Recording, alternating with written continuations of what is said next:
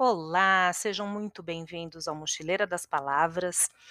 E hoje nós vamos falar um pouquinho sobre poesia. Você gosta de poesia? Bem, antes de iniciar minha leitura, eu vou apenas falar algumas curiosidades sobre o tema. A poesia é o gênero literário mais antigo que conhecemos. Ela é anterior à história da escrita. O poema mais antigo do mundo é a Epopeia de Gilgamesh, um poema épico mesopotâmico escrito pelos sumérios, aproximadamente em 2000 a.C. A palavra poema deriva do grego poem, que significa criar, compor. A poesia pertence ao reino das emoções, sensibilidades e da criação. Há, há um filósofo francês, Deleuze, espero que meu francês esteja bom, que dizia que a poesia é a criação de uma língua de imagens, é língua imaginética pura. E eu fecho dizendo que a cada leitura existe uma realidade própria. A cada leitura você entende o poema de um jeito.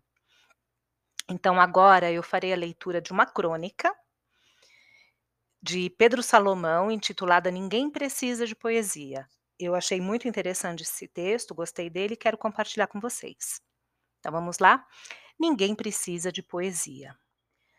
Mesmo depois que inventaram a lâmpada, com cada vez mais tecnologia, nunca paramos de produzir velas. Por que a vela não se tornou obsoleta?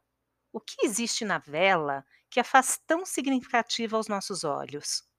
Sem dúvida, uma invenção ainda mais moderna surgirá e a lâmpada deixará de ser fabricada, mas acredito que a vela persistirá em nossa sociedade para sempre. Ninguém precisa da vela, assim como ninguém precisa de poesia. Ninguém precisa de poesia. Mas então, por que ela existe? O que existe na vela que também existe na poesia, que faz dela necessidade sem de fato necessitemos? Talvez seja o risco de queimar o dedo, ou a dinâmica da chama que ilumina de forma irregular, o calor que ela emite, ou o fato dela derreter em si mesma. Acho que existem na vela e na poesia verdades que nunca saberemos decifrar. Temos o sentimento de que, se algum dia a tecnologia falhar, a sociedade moderna entrar em colapso ou faltar energia elétrica, ainda teremos as velas guardadas na gaveta para sobreviver e voltar às nossas origens. Acho que a poesia nos dá essa segurança também. Quando a te tecnologia tomar conta das relações humanas, de modo a confundir o que somos e esvaziar de nós o cheiro de pessoa, voltaremos à poesia. A poesia é a segurança de sermos o que somos. O erro, a gargalhada fora de hora, o soluço, os ciúmes, o abraço, o chupão no pescoço.